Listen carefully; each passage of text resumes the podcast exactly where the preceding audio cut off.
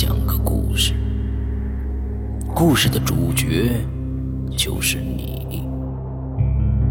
这是一个极其恐怖的鬼故事，但千万别害怕，因为你就是鬼。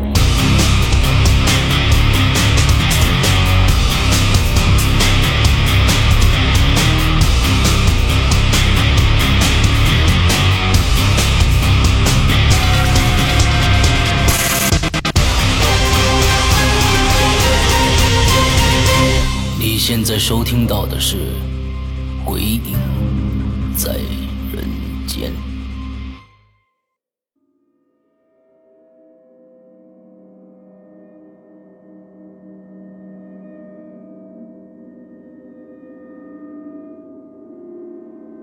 各位听众，大家好，欢迎收听《鬼影在人间》。在这里呢，首先想向大家说的就是关于投稿的事情。《鬼影在人间》是否能继续制作下去呢？完全取决于听友们的支持。目前《鬼影在人间》发生了库存不足的现象啊。就目前来看呢，稿件只够再做一集故事的了。所以呢，嗯，希望那些想参加还没有参加的听友，赶紧把你们的故事发送到我的邮箱 s y 二零幺幺 at 幺二六点 com。你们的支持呢，是节目最大的动力。好了，下面来听我们今天的故事吧。就如我们《鬼影人间》第二季《倾斜的石家庄》中讲到的一样，几乎每一个人身上都会发生这样的状况：你想的和你做的不一样。本想走进二单元，却偏偏走进了一单元；本想敲四楼的门。却敲了三楼的门。本以为走进了一个村庄，可走进的却是……下面，让我们来听听鬼友浅唱为我们讲述的故事。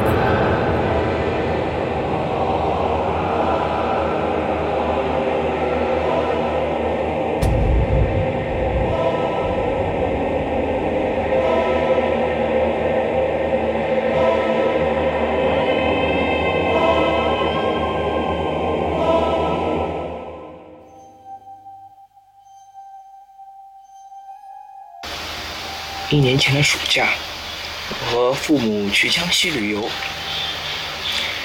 到了南昌之后，又坐了几个小时的长途汽车，来到了一个小村庄，打算趁着暑假能好好的休息几天，便挑选了这个村庄作为目的地。据说那里以前是个坟场，我们借宿的那户人家里有个老头。常常讲一些故事给我听，但奇怪的是，他每天晚上都会提醒我不要靠近村边的那条湖。据他说，那里以前有许多小孩半夜都被拉下了湖，第二天在岸边都会发现他们的尸体。这天晚上，我躺在床上，不久就睡着了。半夜。我突然被尿憋醒，没有钟，我也不知道是几点。我迷迷糊糊地走向那个厕所，黑漆漆的夜里，我不禁有些害怕。一种忽强忽弱的哭声突然传入我的脑海，我身体猛地一震，不受控制地往湖边走去，至今。我也不知道为什么会这样。湖边很冷，冷得我直打颤。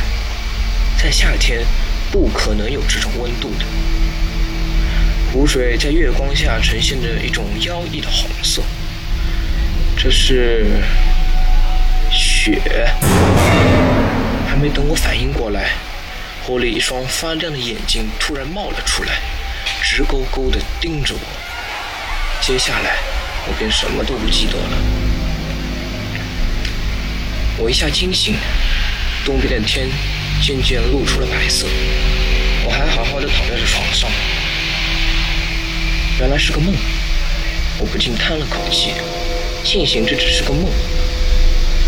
但这个梦是如此的真实，我感觉前额上好像有水，浑身竟然湿透了。一摸，黏糊糊的，闻了闻，一股血腥味顿时冲入了我的鼻腔。第二天中午，我醒了过来，发现什么都没有发生一样，一点血迹也没有，门也没有开过，大概只是做了个梦罢了。鬼知道到底发生了什么呢？嗯，大概也的确只有鬼知道发生了什么吧。第二天，我们早早离开了这个村庄，坐着长途汽车返回了。汽车上空无一人，司机有些好奇的看了看我们，他有些疑惑的问道：“哎，这个时候怎么还有人到那里去啊？那里不是一个村庄吗？”父亲回答道。司机有些好奇地看着我们，说：“那里哪有村庄？那里是个坟场呀！”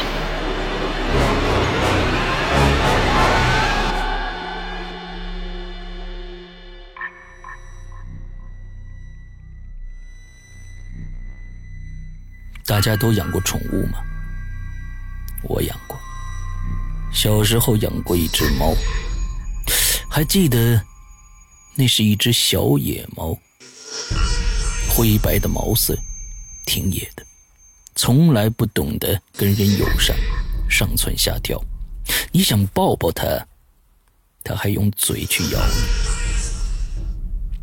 当时养它的目的，是为了捉老鼠，家里一直有老鼠出没，撒了耗子药都没有解决掉，最后。决定养一只老鼠的天敌试试看。果真，老鼠真的销声匿迹了。可接下来发生的事，却让我伤心不已。猫吃了本来留给老鼠的耗子药，连着吐了一个星期，死了，是半夜死的。我还记得那天晚上。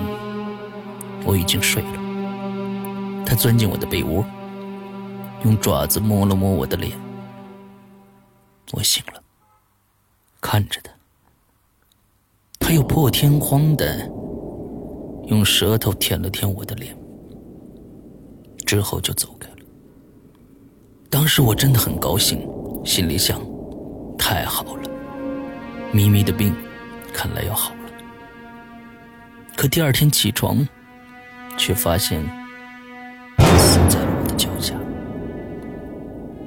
当时的我哭了整整一天。养宠物就是有这样的一个问题存在：你总是会看到你朝夕相处的生活的一部分，在某一天突然离你而去。所以现在的我不轻易养宠物，不是不爱它。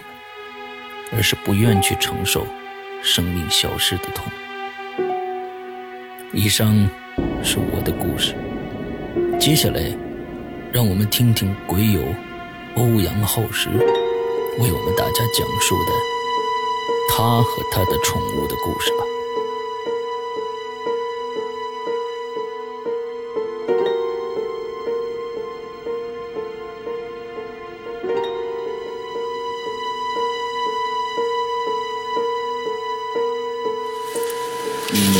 就是群里的最爱，也就是欧阳浩斯。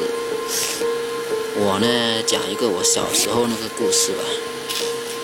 我十一二岁的时候，那时候我家里养了一只猫，母猫来的。我很喜欢它，都陪了我大概两年时间吧，从小养到大的。然后它长大了，你想母猫。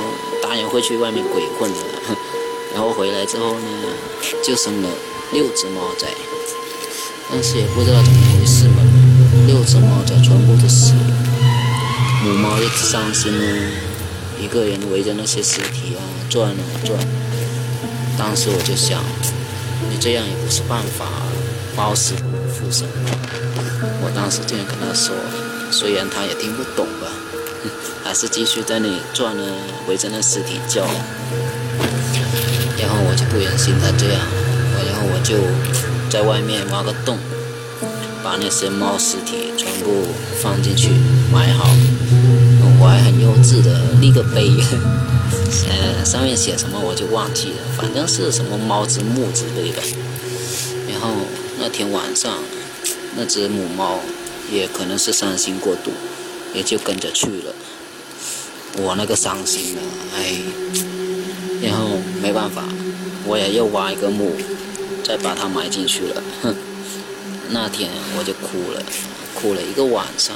我妈在旁边安慰我，她也跟我说：“猫死不能复生，你别这样了。”我当时哪里听得进去，我就一直伤心哭啊哭，然后哭着哭着我就睡了。但是我睡到一半的时候，我就听到我旁边有只猫在叫。但是我一醒来，旁边只有我妈。唉，我又睡了。但是我刚闭上眼睛，那个猫的声音又在我耳边响起。我一睁眼，又是没有。奇怪，明明就在我耳边响起。那声音我听了两年，没错，就是那只母猫的声音。然后我很害怕，不知道害怕呢还是担心，我就把我妈叫起来。大你想一下，三四点钟把我妈摇了起来，我妈骂得我半死。哎，没办法，我要睡不着了。然后我就下楼，下到我那院子里看。妈呀，真的看见一只猫在那里，但是我又不敢出去，因为很害怕。哎，可是呢，我又不知道为什么我很想去看一下，我就这样悄悄地走过去，那只猫还在那里叫，然后我就被它声音吸引了过去，还是为什么？反正不知道。走得越近，那只猫的声音叫得越小，好像永远都靠近不了它一样。当走到他们的坟墓那时候，我脚停住了。我突然想起来，我那只猫，它很害怕冷的。一到冷天，它就会伏在我脚上面，在那里睡觉。无论我走到哪里，它就爬上我脚边来睡觉。我当时一想，马上把那些猫的尸体全部挖出来，然后我从我的被子里面拿出我那个枕巾，好像是棉之类的，然后把它裹起来，裹得好好的，暖暖的，然后再把它放下去。放下去的时候，我怕我把它们母女一起放进一个盒子里面，然后再埋下去。埋下去的时候，我就说：“猫啊，这样你就不会冷了吧？”然后我在那里哭了大概两分钟，然后就继续回去睡觉。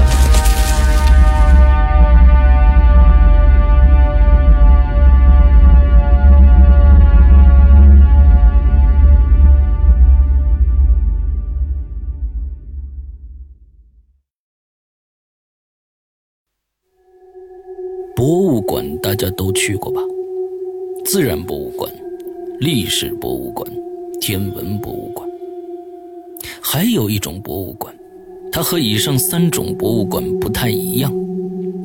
这种博物馆本身就是历史遗迹，比如故宫、兵马俑，还有抗战时期的日本七三幺生化研究所。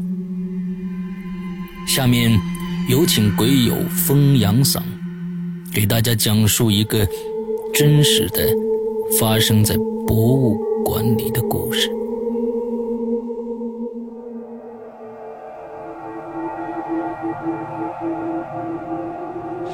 Hello，大家好。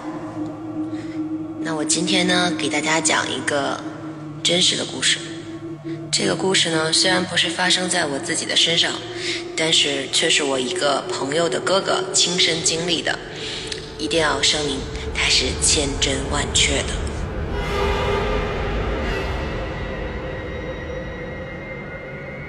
呃，我的这位朋友的哥哥呢，他是在西安，他是在西安那里上学。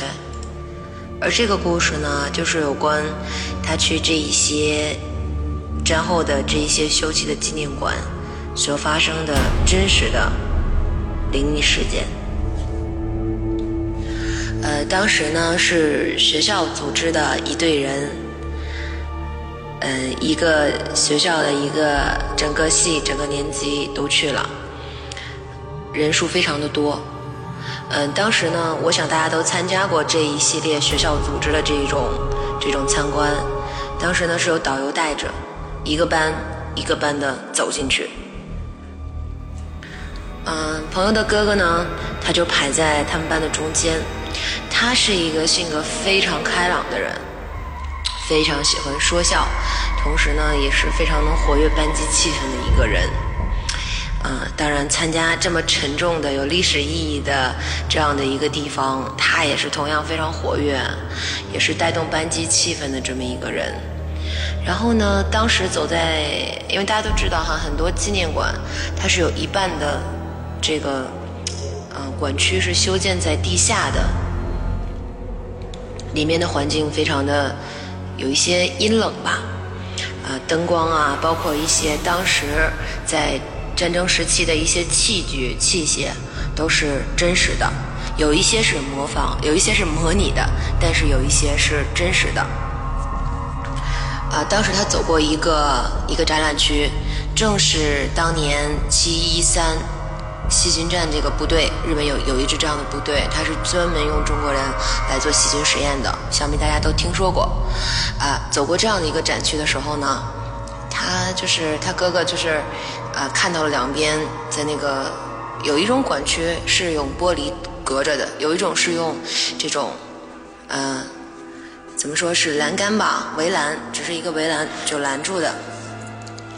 那儿呢放了一张非常大的木床，木床前面又摆了很多器械工具，有靠手靠脚的，包括当时他们注射的针头啊，还有一些非常真实的刑具都是摆在那儿的。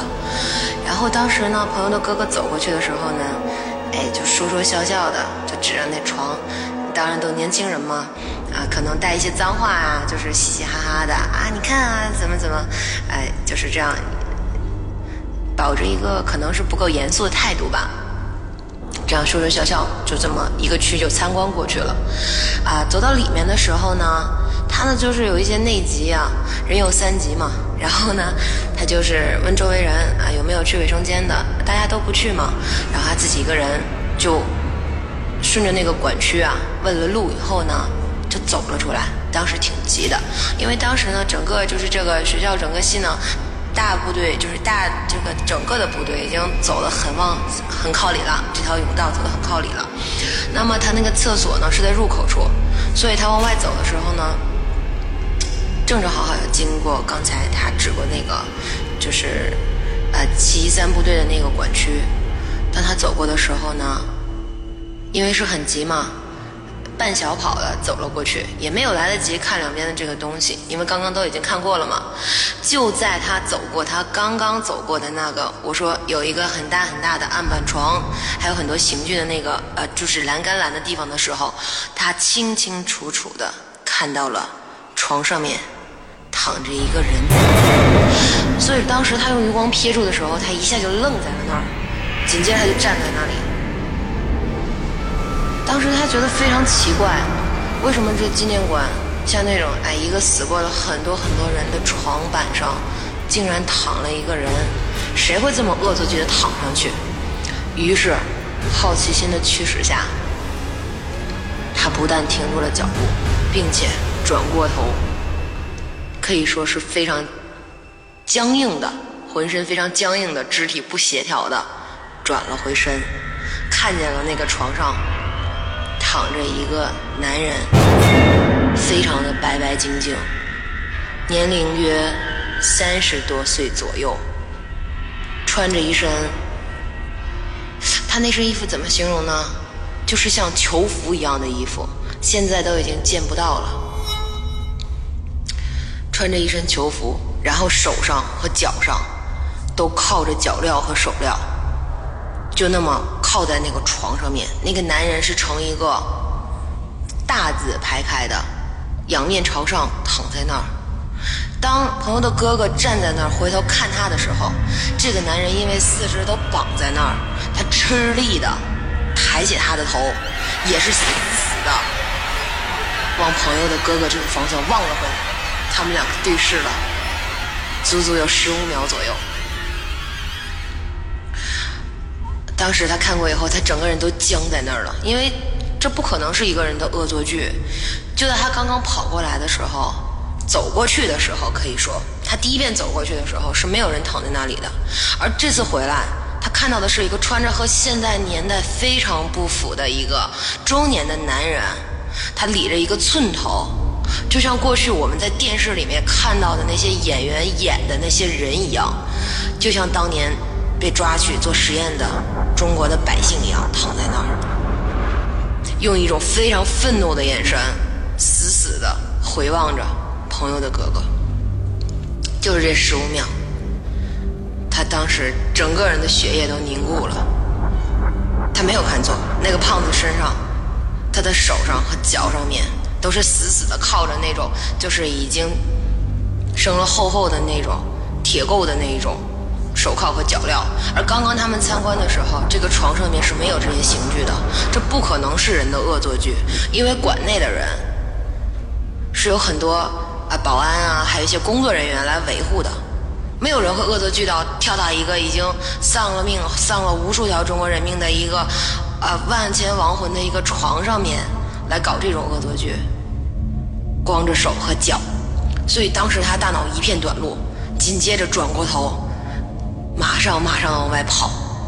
最后呢，因为管区呢，他有很多地方没有游览完，他到卫生间里边，他真的很害怕，他就没有再往馆里边走了。这时候，他掏出了手机，给他的同班同学打电话，然后说了刚才的经历。他说：“我不进去了，你们出来的时候，你一定要仔仔细细的帮我看一下。”当然，这个纪念馆的门哈，它是两个门，它是这个门通过去，啊，从这个门入口进去，从另一个入口出来。朋友听了他这一番说话，觉得哎，这故事很离谱吗，他就说他刚才撞鬼了，在哪个区哪个区。于是。他的这几个同班同学，有那么几个人，几个男孩子，又走了一遍他回来的路，什么都没看见。就在刚刚，床上面躺的男人，包括一切的东西，全都跟他们刚刚走过去一样。是朋友的哥哥千真万确的，确实看见了。后来他说起这段故事的时候，记忆犹新。当然，同时他也说过，可能是自己当的，当时啊走过这个管区的时候，对我们中国这些死难的同胞，可能一些言行与举止，非常的大不敬，可能没有体会到当时的那一种非常惨烈的、非常痛苦的这个这个遭遇。所以说，当他自己一个人走回来的时候，本身就是在一个非常地下的一个非常，哎，就是。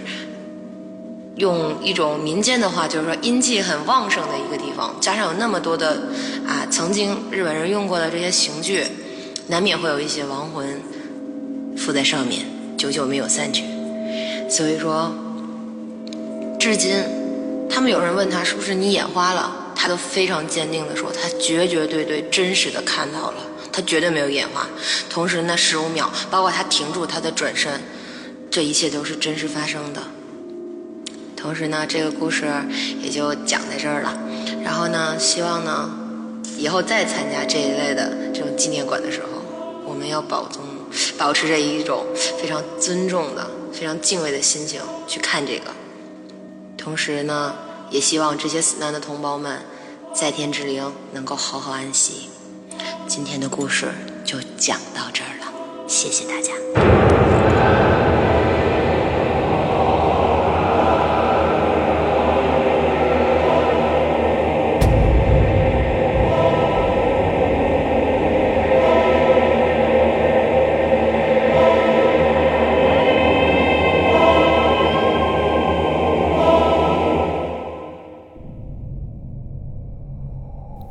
天的故事就讲到这里，还是像开篇语一样，希望大家踊跃的为《鬼影人间》投稿，来稿请发送至信箱 sy 二零幺幺 at 幺二六点 com，我和伊里在这里等着大家那些下坡。